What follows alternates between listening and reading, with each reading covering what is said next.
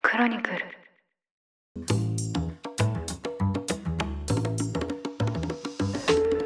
おはようございます2023年8月6日日曜日ニュースコネクトパーソナリティの野村貴文ですこの番組では平日毎朝5分間で世界のメガトレンドがかかるニュースを解説しています日頃からお聞きいただきまして誠にありがとうございますさて今日は日曜版として1週間に配信されたニュースを振り返っていきたいと思います休日のともにリラックスした気持ちでお聞きいただければ嬉しいですそれでは早速お呼びします経営競争基盤共同経営者の塩野誠さんです今週もよろしくお願いしますはい、塩野です。今週もよろしくお願いします。はい、ここ2ヶ月ほどですね、海外からつながせていただきながら収録をしてきたんですけど、ええまあ、いよいよ帰国が見えてきまして、今回で海外からの収録は最後になりますね。なるほど。もうこれは野村さんが帰ってくると、はい、ちょっと日本の気温が上がりますね。そんなですか、な松岡修造さんみたいな感じなんです か、あそういう元気キャラ。私、元気から。確 元気キかャラ。松岡修造さんが行くところは気温が上がるっていう都市伝説があるんですけどね。 すごいな、なんか。テイラー・スウィフトがライブやると GDP 上がるって言われてますけど、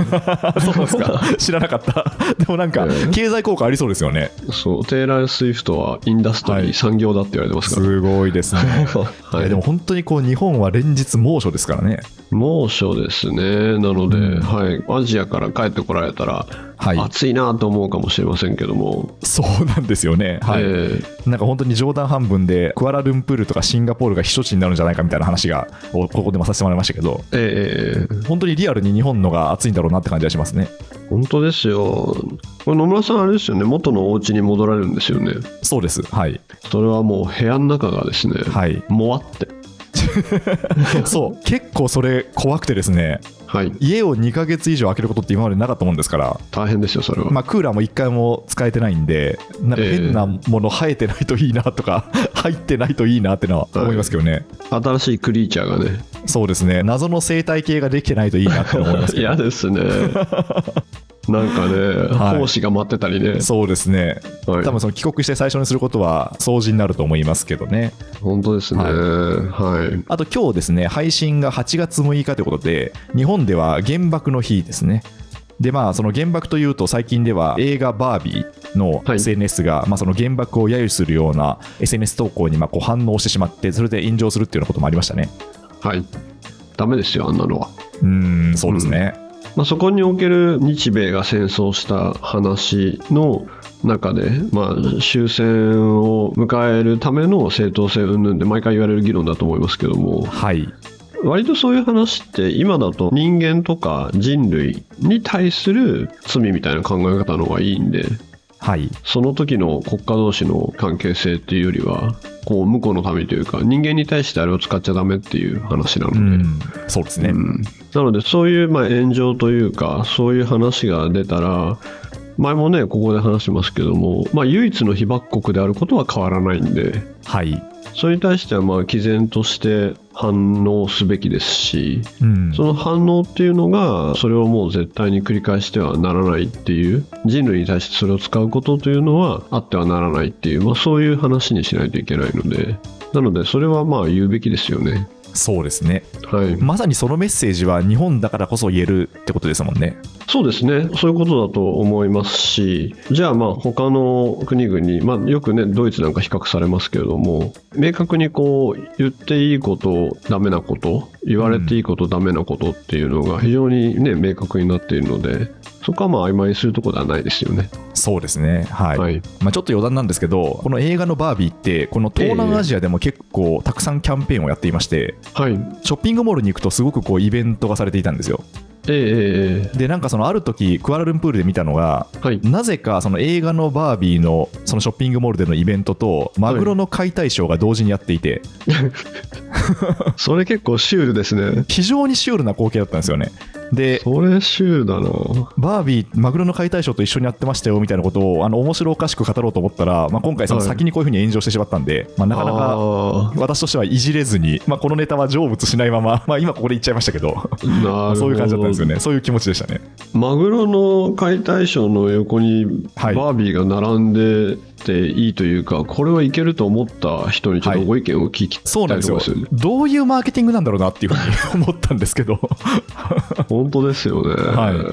というのがですね、本当にクアラルンプールのショッピングモールでこの前やっていて、ちょっとびっくりしたことでクしアた。ラルンプールで。はいはい。はい、ということで、今週も1週間いきたいと思います。はい、よろしくお願いします。それでは1週間のニュースを振り返っていきたいと思います。まず月曜日に取り上げたのが日銀の金融政策に関してです。日銀が28日までに開いた金融政策決定会合で、短期金利をマイナス0.1%、長期金利を0%程度とするイールドカーブコントロールと呼ばれる大規模な金融緩和策の枠組みを維持しました。ただ、え焦点となっていた長期金利の変動幅をより柔軟に運用されることが発表されました。具体的にはこれまでプラスマイナス0.5%程度としてきた金利の変動幅を今回は0.5%程度をめどとしましてこれまでの基準を超えることを容認しましたそして10年ものの国債金利についても1%の利回りでの金融市場調節を行うとしましたでこれはですね、まあ、日銀の政策が少し転換したのではないかということで海外のメディアからも驚きの動きとして報じられましたはいということでまあ、ずっと日本はこう金融緩和をやっていたんですけど、どうなんでしょうね、ちょっと潮目が変わったのか、このあたりは篠野さん、どうご覧になってますでしょうか。これあの、海外投資家がどう見てるかというお話あったと思うんですけども、はい、割と混乱してるというか、どうなんだということで、まあだから今まで、まあ、ちょっと他国と異なった政策をずっと維持していたそうですね、日本だったわけですよね。はい、で、それが今後、まあ、より伝統的な政策に回帰するかもっていう話だったんですけれども、はい、そこが本当にそっちに行くのかなっていうのが今、懐疑的な状況になっていて、えー、で、これ仕組みとしては、この低金利を維持してる中で、やっぱり円安が続いてますよね。そうなんですよね。えーで、円安が続くと、一義的には海外投資家が日本株にまあ投資しやすくなる。はい、向こうとしてはね、ドルでやってる場合は、まあ、ドル高になっていて、まあ、日本株に投資しますよっていうのそうとで、すね、はい、あと、多国籍展開している日本企業は、まあ、海外収益の方が円安の影響で上がりますよとう。ん、で、そうすると、この2つの要素で、普通にはまあ株式市場が、日本の株式市場上がりますねって、実際まあ日経平均がね、高値更新し続けたみたいなそうですね、はい、話があって、まあ、そこだけすると、なんか諸外国に比べて日本市場うまくいってそうだよねっていう見え方になってたんで、うん、これをうまいこと着陸するのを、まあ、日銀の政策としてできるかなっていうのが、まあ、マーケット参加者の感じだったんですけどもう、ん、ここのリスクをどう日銀は見て、海外投資家は見るかっていう状況ですよね。そうですね。うんだから今、回は、はい、別に利上げが行われたわけではないんですけど、はいニュアンスを変更するかもよみたいなこうニュアンスを匂わせてるってことなんですかね。まあ、匂わせ感ですよね。ええうんまあ、だから、10年、日本国債の利回りの政策の方は緩和して、はい、で、まあ、実際には利回り0.5%というのが、まあ、今後は上限参考値にしますよみたいな匂わせですよね、やってるのは。そうですね。えーただ、今って日銀がすでに日本国債50%以上、本当は日銀がもう持っちゃってるっていう、はい、はい、はい。じゃあ、それって本当に国債の債券市場なんですかねって、みんなあなた持ってますよねっていう感は言われてますよね。はい、うん無限に買い入れてますもんね。買い入れると、それは市場じゃないですよねみたいなはいはい、感じですよね。そうですね、やっぱり海外投資家からすると、まあ、日銀だけひたすら金融緩和を続けていて、まあ、諸外国はそのインフレ対策の利上げだってことをやっていたじゃないですか、はい、そうですね。まあ、そのスタンスは、今のところそのうまくいってるっていうふうに見てたんですか、それまでは。うーん、どうですかね、それは両方意見あると思いますけどね、うまくいってるかどうかっていう意味で、ただ、今現在は先ほどお伝えしたように、株式市場は好調ですよね。そうですね、そうなんですよね。それを何らかの政策によって、もうトレンドが逆回転するっていうのは、結構インパクトあるっていうか、耐はえい、られないかもしれないですよね。うん、そうですね。うーん、まあ、ちょっと個人的には、今まさに出張に行ってる身としては、ええ、どんどんどんどん通貨安が続いてるんで、 しんどいなと思いながらやってますけど、まあでもそうなんですよね、為そう替でっすてねそのどっかから見たら良くて、どっかから見たら悪いってことですもんね。そうですね、あとは先ほどおっしゃったのは、だからいくつも見方あると思うんですけども、まあはい米国の経済誌なんかは、他の国と違うことをやっていた日本産なんだから、はい、ここら辺でうまいこと、金利引き上げの方に、まあ、特に今、世の中のまあ景況感がさほどひどくないときに、はい一、旦今までの非伝統的な、他がやってなかったような政策っていうのをやめて、元に戻りなさいよっていう言い方はしてますよね。なるほど、そういうことですね。うん、はい。まあ多分この先トレンドというか方向性が出てくるとは思うんですけど、まあ、ええそうしたその外からの声もあったってことですね。そうですね。で、それに対して元に戻ると、今回の日銀の政策っていうのが曖昧さを残し続けて、はい。不透明さを残し続けているので、そこの憶測で市場が反応するっていうのがリスクなんではないかっていう見方ができてますよね。そうですね。確かにその今回の金融政策決定会合の発表以降もかなり乱高下しましたもんね。そうですね普。通なんかこういうことを発表すると私は円高に触れると思ったんですけど、一時いきなり円安に触れたりしましたからね。。それはもう野村さんが一番気にしてるところですよねそうですよ、本当に。はい 続いて火曜日です。火曜日に取り上げたのが、米軍に関する動向です。29日にニューヨーク・タイムズが報じたところによりますと、アメリカ軍の国防システムに中国がマルウェアを仕掛けたとして、バイデン政権が調査を開始したことが分かりました。で、このマルウェアなんですけど、アメリカ軍の重要拠点があるグアムの送電や給水、通信システムを管理するネットワーク内に仕掛けられていたということです。で、このマルウェアは有事に発動するように仕組まれており、例えば台湾有事の際に起動して、アメリカ軍を混乱に陥れて、台湾の防衛を遅らせるような意図があったのではないかと見られています。でまあ、ただですね、この中国によるアメリカ政府機関へのこのサイバー攻撃が報じられるのは初めてではなくてですね、今年の5月や7月にも報道されています。はい、ということで、アメリカ、米軍基地のインフラに中国のマルウェアが仕掛けられていたって、まあ、なかなか、まあ、本当攻撃だなという感じがするんですけど、これについてはどうご覧になってますでしょうか。これ今後詳細が報じられる、詳細が分析されると思うんですけども、はい、この話は以前、米国で、まあ、中国のファーウェイを排除するはいっ、ていう大きな動きがあって、それが非常に米中摩擦になっていったっていう経緯あったと思うんですけどそうも、ですね、はい、まあ、その時に言われた懸念が、ネットワーク機器にファーウェイがここまで浸透してくると、うん、安くて機能が良い、そしてその安さっていうものは、中国政府によって支えられてるんじゃないかみたいな言われ方をして、うん、それがネットワークにもう埋め込まれてしまった後となっては、まあ、こういったマルウェア等があっても、米国としては排除できないっていう懸念であの話をしてたと思うんですけども、はい、まあ、これが今回のマルウェアの話が本当であれば、こうやっぱりね、モーメントっていうか、言ったじゃん、モーメントっていうか、まあ、そううんいうことになってしまいますよね。そうですね、うん確かに。。でもまあ、あれですよね、その有事の時に作動して、で、こう、電気が止まったりとか、水が止まるって、まあ、結構なダメージ食らいますよね、それ。まあ、これってよくハッキングとかでね、私が攻撃側だったらどうしますかって聞くと思うんですけども、はい、まあ、それって攻撃側だったらやりますし、うん、なんでやるかっていうと、攻撃側が圧倒的に有利、かつコストが低いからですよね。はいはいはいはい。うん。確かに、そのサイバー攻撃って、例えばその北朝鮮なんかは得意とするところだと思うんですけど、はい。そうですよね、あんまりその軍事予算がそんなに多くない国でも、割とこう効果を上げられるものの一つですよね。そうですね。そこに一点集中して効果を上げるには、まあ、非常にコストが安いっていうことと、あと、まあ、お伝えしてますけども、実際効果あるんですよね。で、まあ、一は番い有名な例が、米国、イスラエル側がイランを攻撃した例ですけども、はいはいはい。でまあ、もちろん否定してるんですけども、まあ、いろんな文献や情報からすると、まあ、やりましたねっていうところで、まあ、うん2009年にスタックスネットっていうマルウェアがイランの核関連施設に入っていてうん、これはシーメンス社が作っていたプロセス制御システムの一部にそのソフトウェアが入っていたんではないかと言われていて、まあ、それがある日起動したんですよね。うん、で何が起きたかというと、ウラン濃縮工場の遠心分離機を誤作動させてうん。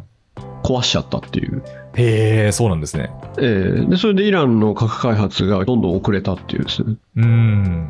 いう話で、あ、できるんじゃんってみんな思った瞬間だったんですよね。ああ、そういうことですね。はい。まあ、その否定はしてますけど、まあ、ほぼしただろうっていうことで言うと、まあ、それはまあ両陣営ともそれはこうできるじゃんっていうことになりますもんね。そうですね。しかもそこって別に特殊部隊の兵士が乗り込んでったわけでもなく、ただはただ眠っていたソフトウェアが起動しただけですから。い、うんうん。でそうすると、まあ、やりたくなっちゃいますよね。そうですね、確かに。ええで実際あの日本の重工業メーカーなんかで潜水艦であったりとか原子力発電所のプラントなんとか作ってると思いますけども、もうそこでウイルスにまあ感染したソフトウェアが発見されたことなんてもう何度もあるんですよね。うん、そうなんですね。うんって考えると、やっぱりこのマルウェアによる攻撃っていうのは、まあ、本当、しばしば起きることなんですかね。しばしば起きますし実はまあ非常に悪い意味でもう産業化していてうん。なんとなくこうテレビなんか見てると凄腕ハッカーのオタクみたいな人が出てきてはいはいはい。そういう人がソフトウェアのループホール穴を見つけてそこから入っていってなんかしちゃうみたいな感じがしますけれどはい。今そこの穴であったりとかバグであったりって売られてるんですよねあ、売られてる。はい闇マーケットで Windows なんとかのなんとかの穴売りますみたいなすごいですね。 それ、それ取引されてるんですか市場で。取引されてるんですよへえ、そうなんですか。だからもうビジネスなんですよねうんうんうん。うんで買い手は他国を攻撃したい機関は買いますしはい。アンチウイルスのソフトウェア作っている会社も買いますしはいはい。それこそ CI とか FBI も買ってますしうんうんうん。みたいな 産業なんですよねそうですか。いやーうんまあそうですね。それで考えると、まあいろんなプレイヤーがそこに入ってきてもおかしくないですし、まあ産業化されちゃってる以上は、攻める側もそうですし、こう守る側も技術革新を続けなきゃいけないんで、まあしばらくこれはやまないですね。そうですねであとどこを守るかっていうのがいイメージしやすいのが物理レイヤーからソフトウェアレイヤーまでって言って、まあ、簡単に言うと海底ケーブルからはい。うん一番上に乗ってるソフトウェアまでうん。まあどこかに入られると負けちゃうって話なんでそうですね。ええそれがきついですよね。確かに、まあ、海底ケーブル、物理的に攻撃されてもダメなわけですもんね。ダメですね。はい。はい。で、ソフトウェアにウイルス仕込まれてもダメってことですもんね。うんそうなんですよ。守るものが多いんですよね。そうですね。はい。続いて水曜日です。水曜日に取られたのが、中国の半導体輸出規制の動向です。中国政府は1日から半導体の原材料として使われている2つの鉱物資源について輸出規制を始めました。これはですね、ガリウムとゲルマニウムという希少金属でして、まあ、この金属を輸出するには最終的な利用者や用途を明らかにして、中国政府の審査や許可を得ることが義務付けられました。で、世界のガリウムの80%、そしてゲルマニウムの60%を中国は生産していまして、で、この2つの材料は半導体をはじめ、様々な電子部品の材料として使われています。で、この規制を打ち出したきっかけなんですけど、アメリカがですね、昨年10月に中国に対して先に半導体やその製造措置の輸出規制を決めたことがあります。そして、まあその後ですね、欧州諸国も輸出規制に踏み切っています。はい、ということで、この半導体戦争というのもずっと続いていますけど、これについてはどうご覧になってますでしょうか。基本的な考え方なんですけども、はい、まあこれ、米国と中国っていう話で、はい、世界イメージの違いを考えた方がよくて、はい、はい、はい。中国がイメージする世界っていうのと、米国がイメージする世界。で、特に本件は半導体のサプライチェーン問題ですけども、はい、中国から見た世界ってすごく極端に言えば世界史で習った超高貿易ですよ。なるほど。は中華思想作法体制、そんなのがありましたね。い。よく出てきましたね、左高 体制。私すごい結構世ですね界史好きなんですよ。いや、すごいですね。左高体制、あんま日常で使わないですからね。 そうですね。現代社会の用語ではないですね。いや、すごいな、野村さん。そうなんですよね。だから、それってみんな同じ権利を持ったネットワークが結ばれてて、はでい。みんなで物を融通し合ってサプライチェーンができて最後半導体ができましたよっていうようなある種並列なサプライチェーンのイメージはい。に対してもっとピラミッドっぽいまたは中央集権っぽい、真ん中に王様がいてはい。他みんなみたいな超高貿易、はでい。超高貿易は中国の皇帝に対して貢ぎ物を持っていくとはい。よいよいよいと言って皇帝がなんかくれるってやつじゃないですか。そうですね。はい。どっちかっていうと、やっぱそっちのイメージなんですようーね。ん。なるほど。確かにそうのん朝貢貿易って、その中国の皇帝に、まあ、進化の礼を尽くして、ええ貢ぐものを送ると、まあ、その何倍ものが返礼品みたいなのが送られてくるじゃないですか。えええええだからわかんないですけど、下々のものがこう半導体の材料を送ってくると、まあ、これはいわかんないですけど、さらに価値があるものが返していくみたいな、そういう感じなんですかねえ。まあそういうのの真ん中に、まあ、まさにおっしゃる中華思想という中で、真ん中にいるのが大国たる中国であるぞっていう世界イメージですようね。ー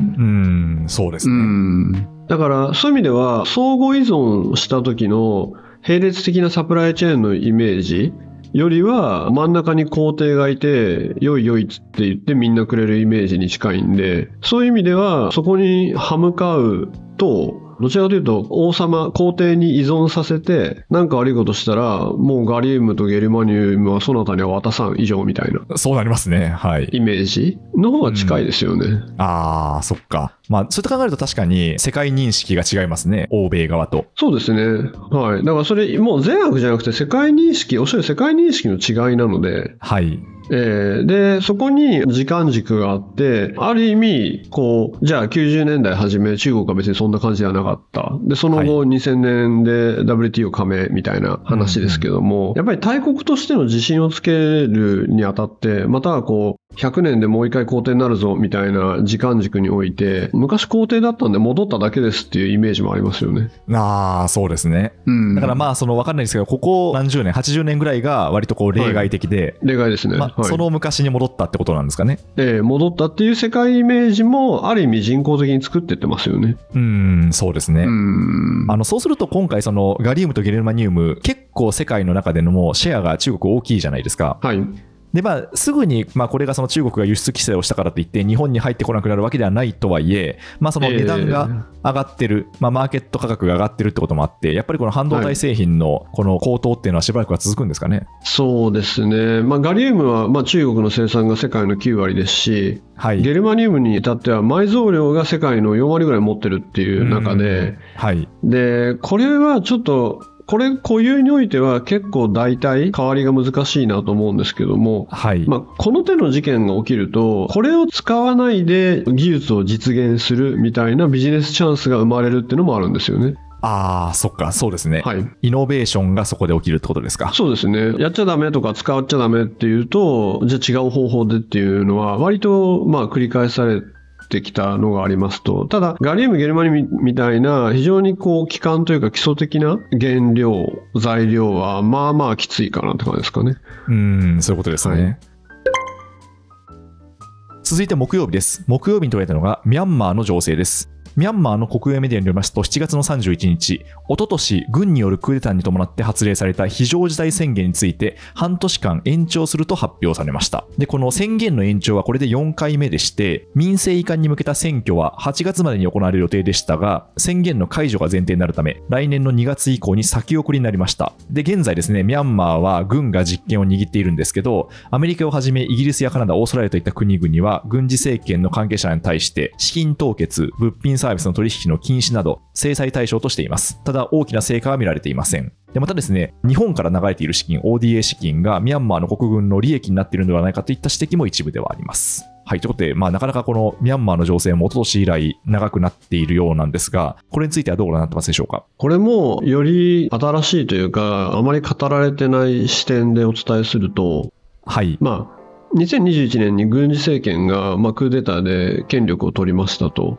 なんですけども、まあ、結局支配できなかったんですよね。うん、で、支配できなかった時に内戦化したわけですよね。はい、軍事政権側と民主化勢力側っていう二つに。で、ここで当初、あんまり米国、中国といった大国って、どっちにつくっていう感じっていうよりは、まあ、一言で言うとそんな介入してなかったんですよね。うん、なんですけども、これ今後も起きると思いますが、アジアで内戦っぽくなると、米国、中国、米中の二者択一問題が必ず起きるなって感じがします。うん、で、それは何かっていうと、はい、もちろん米国西側はイデオロギー的にまあ民主化寄りになるのはそうですねと。で、実はその民主化側は、まあなんとなくそうだねということで、ウクライナとも連帯してるんですね。はい、はい、はい、まず。で、なんですけども、民主化側って今、アウン・サン・スー・チー氏じゃないですか。そうですね、はい。一応担いでるのは。でも、ええアウン・サン・スー・チー氏はですね、クーデター前は中国寄りだったんですよ。ああ、そうですか。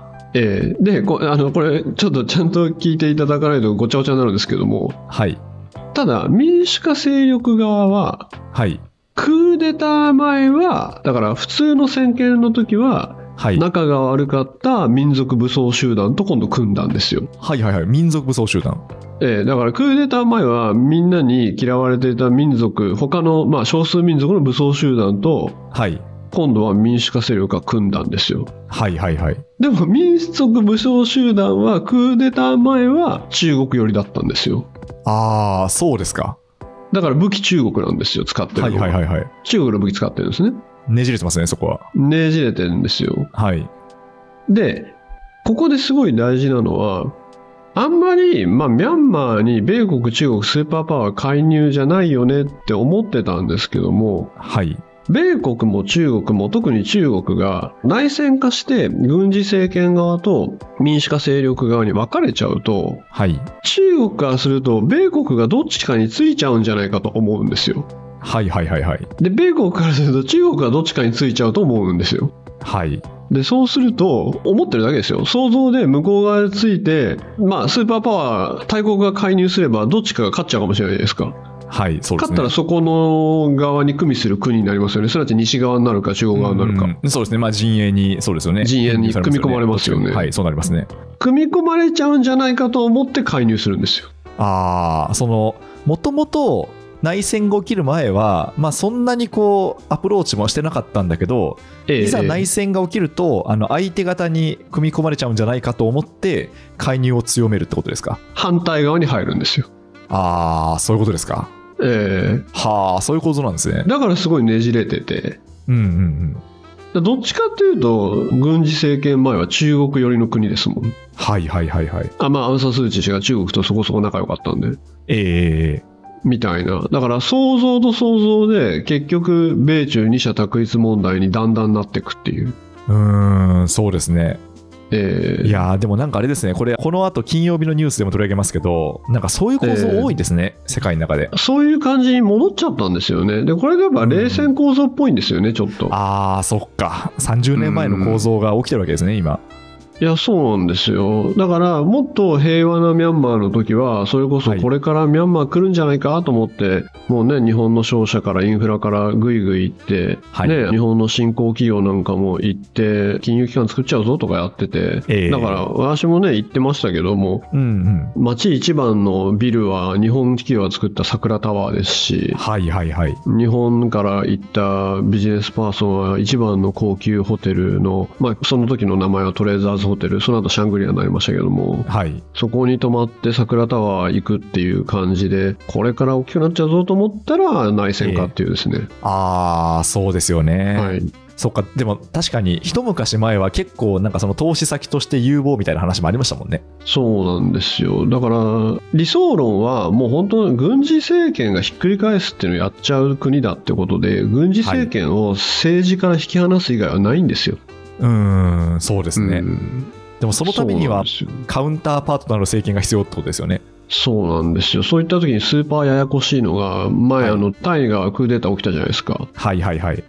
これね似たものは似たものを呼んでねタイの政権は軍事政権支援してんです よねあー、そうなんですね。そうだからもうややこしいんですけどそうですね、確かに。はちなみになんか余談なんですけど、いはい今回の出張でたまたまお会いした東京外語大の学生さんがいらっしゃって、バンコクに。はいで、タイ語専攻してるんですかって話を聞いたら、ええビルマ語なんですっていうふうに言われて、だからミャンマーの言葉ですよね。なるほど。で、入学以来、ビルマ語専攻のはずなんだけど、一回もミャンマーに行けてないから、まあ、しょうがなくタイに行きましたっていうようなことをおっしゃってま したね。なるほど、いけてないんですね。かわいそうですね。いやーちょっと気の毒だなと思いましたねは気の毒ですね。確かに今の学生ん。さん、そうですね、一昨年に起きたとすると、一回もやっぱ足を踏み入れられてない学生さんもいるんだろうなと思いますね。そうですね。ビルマっていうとね、日本人だったらビルマの盾事とか思い出しちゃそううなんで名すよね。前ですよね。はいえ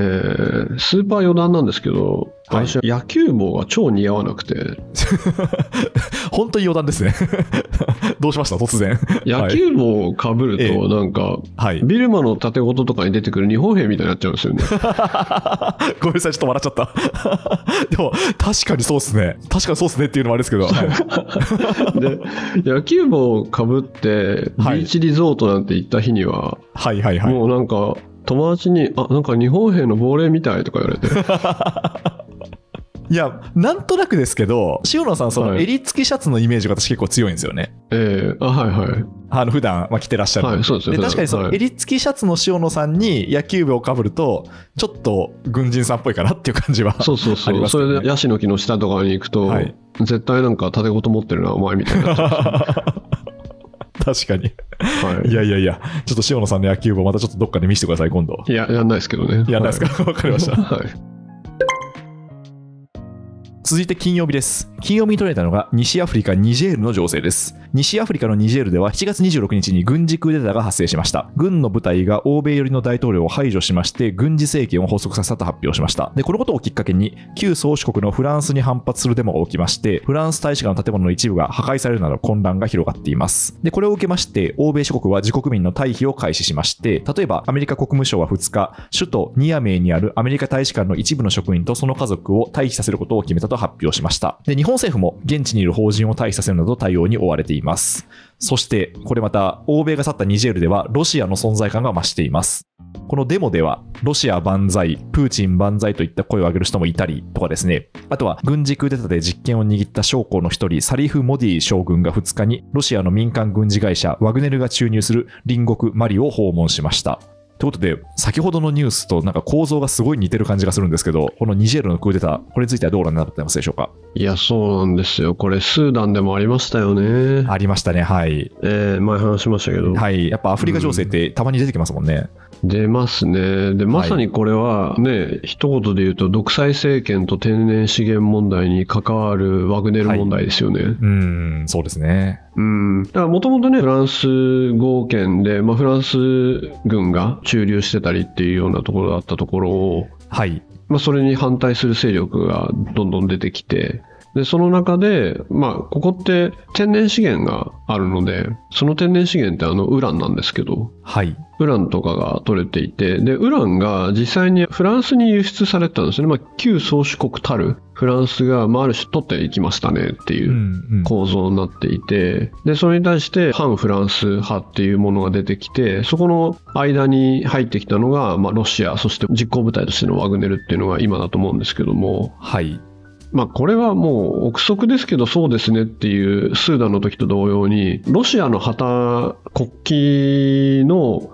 服とか着てる人がいっぱいいるんではいはいはい。絶対これプロパガンダやってますよね。うーん、そうですね。うん情報戦がそこでも起きていたわけですね。情報戦認知戦がはい。行われて、まあ、フランス軍がこんな悪いことしたとかこんなダメだっていうのを非常にこうメディアジャーナリズムが限られてる中で毎日毎日スマホで流したりしたら、うんうんまあそうなりますよねっていう認知戦が行われた中で実行部隊武装勢力としてのワグネルの注入みたいのがまあ普通に考えたらそんな気しませんそうですね、うん、まあ、何か引き金になった出来事っていうか、それを後押しした勢力っていうのは、まあ、それはいるでしょうねってこと思いますよね。そうですよ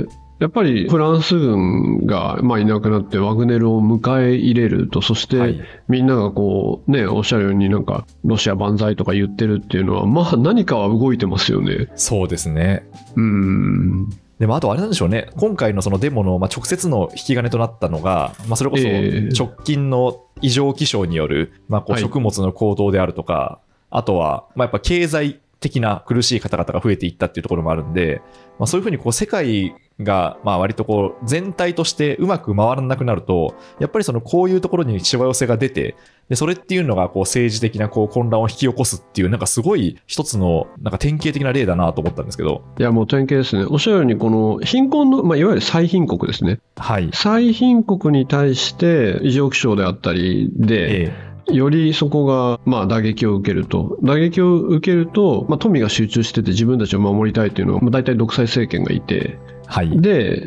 天然資源があって、利益誘導が可能みたいな、こうフルセットになっていて、はいはいはい。で、そこのもう貧困のレベルっていうのが、もう1日2ドル以下の極貧の状態なんですよね。うん。うん、だからそういう国に対して、まあ、これも非常に悲しい話ですけども、はい。まあ、政治的介入は容易ですよね。うん、そうですね。うん、まあそこの、まあある意味こう脆弱さを持ってるってことですよね。あおっしゃる通り、まさに脆弱さですね。脆弱であり、でなおかつ、まあ、言い方ひどいですけども、お宝たる天然資源があると、ええええええそこに、まあ、どんな手を使ってでも介入して、はい。で独裁政権がいるとこの天然資源もらっていいよねいいですよ以上みたいなだからそこでうんうん本来は国の宝なわけではい。なので、まあ、主権者たる国民たちがいやいやこれうちのものなんでうちでじゃあ天然資源だったらちゃんとこう精錬して製品化して付加価値を増して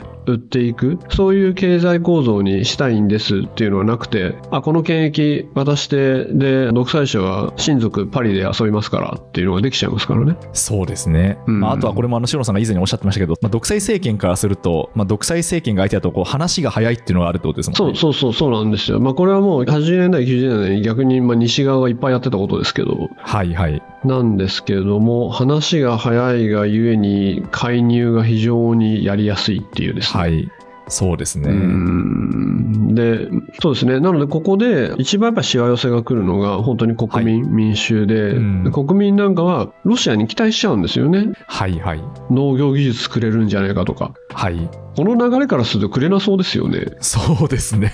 くれなそうですね。んそうなんですよでこれまたね、歴史的には西側諸国まあ簡単に言うともうニューヨークとかアムステルダムの貿易商の人たちがもうカオスな80年代90年代にいろんなところの独裁者から権益もらってたのと変わんないでうん、ただその時はねまあ明示的に武力で入ってたわけではなかったんでっはい、ていうところですかねうん、そうですね。はいい、やいや、本当に結構ここでもスーダンしかり、マリしかり、アフリカの結構その最貧国の情勢って取り上げるんですけど、はいなんかこう、すごく今の、篠野さんがその木曜の回でも、こう世界のこうなんでしょうね、二極化っていう話をされましたけど、はいなんかこう、それを結構象徴する、アフリカのなんか本当一つのホットな場所になってるなっていう感じがしますよね。なってますねええ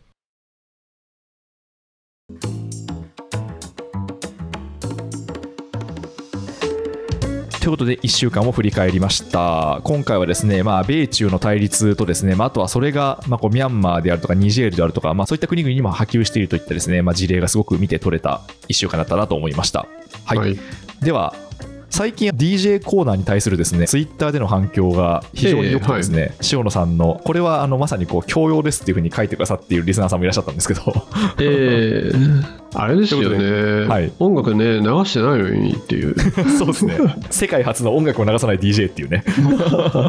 めちゃくちゃあとですはけどねご自身で検索してくださいというふうに誘導してますけどじゃあ今週もお願いしてもいいでしょうかありがとうございますはい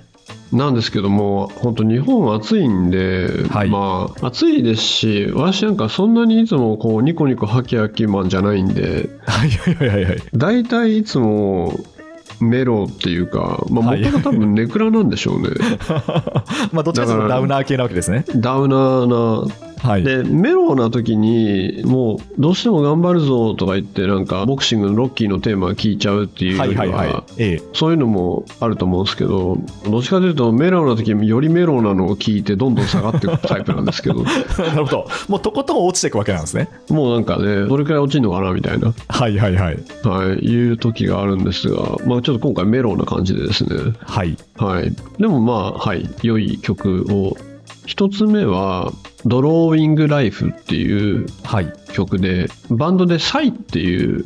サイコロのサイなのかなサイっていうバンドがあってはいでこれはあのあれですねサチモスの人たちなんですけど一部なんですけれども、キーボードとかの人なんですけどもそこの人とあとラッパーでベーシストっていうアーティストの人がいてはいナガンサーバーさんっていうんですけどええええそういう人たちが書いた曲で「ドローイングライフ」っていう、まあ、ちょっと出てきたはいメロウなラップなんですけども、メロウに聞いていただい てはいまたあれなわけですね結構リラックスモードになるってことリラックスモードでまあね、はい真夏の夜に、まあ、暑いなっていう中でも、まあ、ちょっと聞いてもらえるっていうのかなっていうのと、うんうんで2曲目が、はいこれ結構最近売れてるバンドなのでバンドは「I don't like Monday」っていうバンドではいはいはいはい、月曜は嫌いな人多いと思うんですけども「い I don't like Monday」っていうバンド名の「ムはいーっていう「MMM」って3つ書いてる「ムムーって読むのかなは「い MMM」はいはっていう。いありましたまあこのはいはいでこのバンドは結構ね踊らせる曲でいろんなミクスチャーの曲が多いんですけども、うんまあ、これもメロかつリズミカルでかっこいいので「I don't like Monday」っていうのとあと最後に3曲目3曲にしますけどはい熱帯夜にぶっ倒れてはい寝っ転がって聴く曲っていうのではいはいはいはいもうシーンが具体的ですね具体的な多分えね、え実際やったことあると思うんですよね、まあ、酔っ払ってたとはい思うんはいですけはどい酔っ払った時ねはいはい七尾旅人さんのアーティストの七尾旅人さんの「ローリンローリン」っていう曲ではいはい、これもいいですね。これ昔の曲ですね。最初の2曲は最近ですけど、はい。なるほど、ありがとうございます。はい、じゃあ、まあ、いずれも夏、暑い、夜みたいな、そういうシーンで夏聞くべき曲暑ですいね。夜、はいちょっとメロに、はい、3つ今回男性アーティストでしたかねはいそうですね、はい、だからまあこういう時はまあ無理に元気を出すんじゃなくてもうとことん沈んだ方がいいんじゃないかということ ですね。沈んでしまえみたいなでも沈んでそのまま寝れない暑さってやつですねそうですね。わ、かりました。ということで、今日はですね、はいドローイングライフ、そしてムー、そして七尾旅人さんのローリンローリンの3曲ですね。ははいい。ということで、ぜひ皆さん、音声プラットフォームや YouTube などで聞いていただければと思います。 はい。丸投げはここでは聞けないっていうね。はい。いということで、今週もこの辺りで締めていきたいと思います。塩野さん、今週もありがとうございました。ありがとうございましたニュースコネクトお相手は野村貴文でした番組への感想は「ハッシュタグカタカナ」で「ニュースコネクト」とつけて Twitter 現 X に投稿くださいもしこの番組が気に入っていただけましたらぜひフォローいただけますと嬉しいですそれでは良い週末をお過ごしください